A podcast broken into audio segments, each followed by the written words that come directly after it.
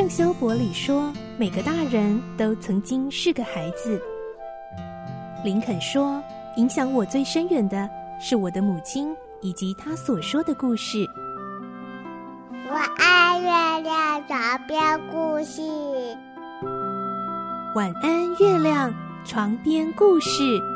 小青姐姐邀请每一位大孩子、小孩子一起听故事，不管多忙。也要和你一起听故事。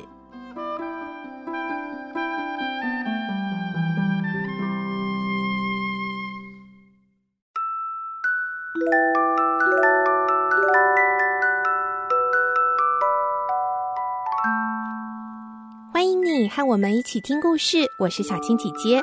今天我们继续听《清秀佳人》第十五集的故事。我们会听到马瑞拉非常珍贵的胸针不见了。安妮承认她有偷偷的戴过，但是马上就放回去了。马瑞拉觉得安妮一定是在说谎，她觉得安妮弄丢了，却不知道该怎么办，所以她让安妮认错，不然就不能够去跟好朋友戴安娜野餐了。胸针到底是不是安妮弄不见的呢？她会不会认错呢？来听今天的故事。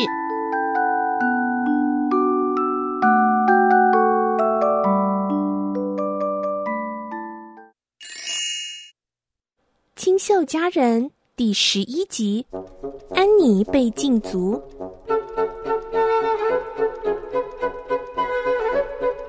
马瑞拉到房间再找了一回，还是没有看到胸针。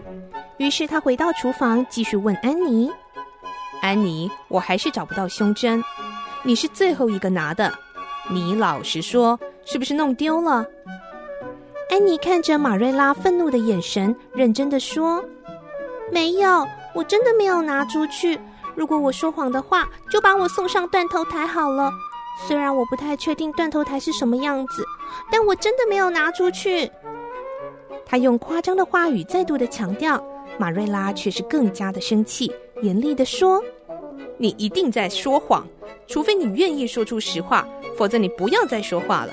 进去你的房间，直到你想要认错，不然别想踏出房间一步。”安妮非常温顺地走进房间，但是马瑞拉却心乱如麻，因为胸针是马瑞拉的母亲留给她的遗物，里面还有她母亲的一缕头发。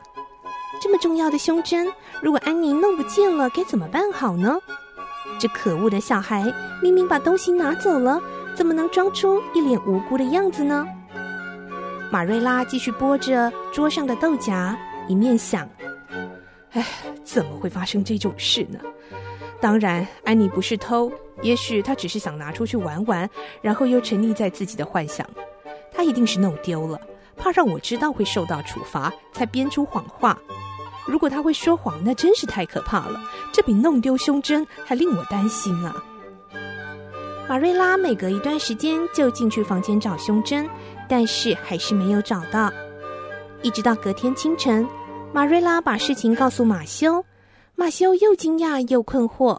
他认为安妮不可能会这么做，但他也承认，现在一切的迹象都显示很可能是安妮偷的。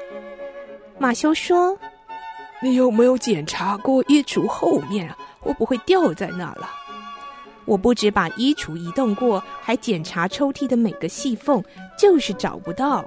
一定是安妮拿走了，还说谎。”马修，我们要把事情调查清楚。哎，那你要怎么处理呢？他必须说出实话，不然就得关在房间里。马瑞拉很生气，他回忆起之前也用过这样的方法处罚他，结果很成功。马瑞拉脸色凝重的上楼，然后又一脸肃穆的下楼了。因为安妮仍然不肯认错，坚持自己没有拿走胸针，甚至还哭了起来。马瑞拉觉得安妮很可怜，但是又拼命抑制自己不该有这种想法。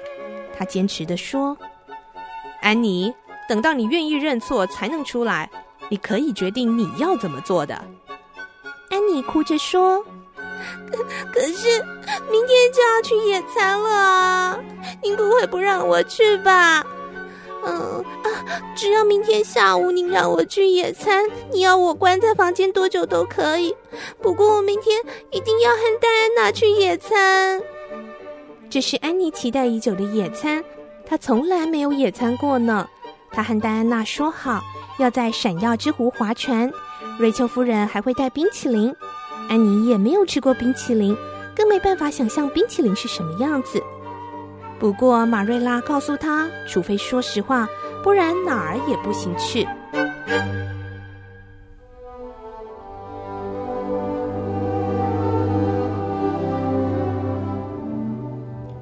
星期三一大早，风和日丽，非常适合野餐。花园里的白色百合花随着微风，把香味吹进了屋里。洼地的桦树像往常一样，对着窗边的安妮愉快的招手。但今天安妮却不在窗户边。马瑞拉把早餐端进去的时候，发现安妮拘谨的坐在床上，脸色苍白，嘴巴紧闭，眼睛炯炯有神。马瑞拉，我决定要认错。马瑞拉知道她的方法又奏效了。接着，安妮像是在背书一样开始说：“胸针是我拿走的，但我不是故意要去你房间把它拿走，实在是它太漂亮了。戴安娜和我用玫瑰花种子串成项链，但和紫水晶相比，简直逊色太多，所以我就拿走胸针，想说只要在您回来之前放回去就好了。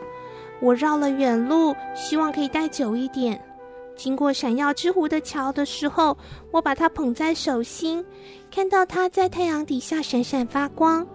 当我靠在桥边时，它不小心从我的手中滑落，一边闪着紫色的光芒，然后沉入湖底。马瑞拉，是我错了。马瑞拉听完，只感觉一股怒气涌上心头。安妮把她最宝贝的胸针拿走，弄丢了。竟然还那么冷静的坐在那里描述细节，他试着要自己冷静，听着安妮平静的表白自己愿意接受处罚，还催促他赶快处罚。马瑞拉，赶快处罚我！我希望下午可以高兴的去野餐。安妮，你今天不准去野餐，这就是你的处罚。这个惩罚啊，还抵不过你一半的过错。安妮一听到不能去野餐了，马上跳了起来，抓住马瑞拉的手。可是您答应过我的，我，您答应我可以去野餐呢，我一定要去。这就是我为什么愿意认错的原因哎，马瑞拉，求求你让我去野餐，还有冰淇淋哎，我怕我以后再也没有吃冰淇淋的机会。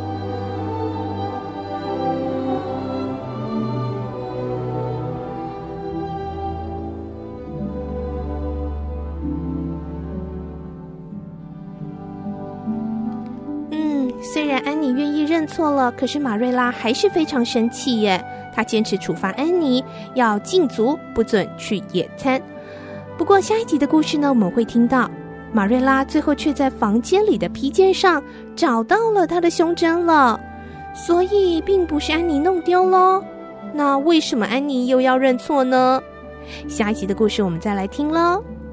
晚安，月亮床边故事呢？明天是要来进行绘本时间，因为明天是一年一度的中秋节，我们要来说一个中秋节大朋友小朋友都一定要知道的故事，就是后羿射太阳与嫦娥奔月哦。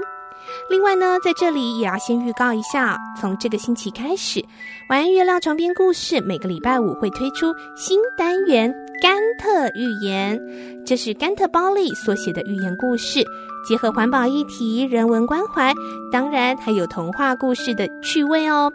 然后我们会邀请到曾宪正曾爷爷，是前新竹教育大学的校长，在每则寓言故事之后呢，深入浅出的带我们了解各种知识、科学新观念。所以不管是大朋友小朋友，听了之后都会很有收获的哦。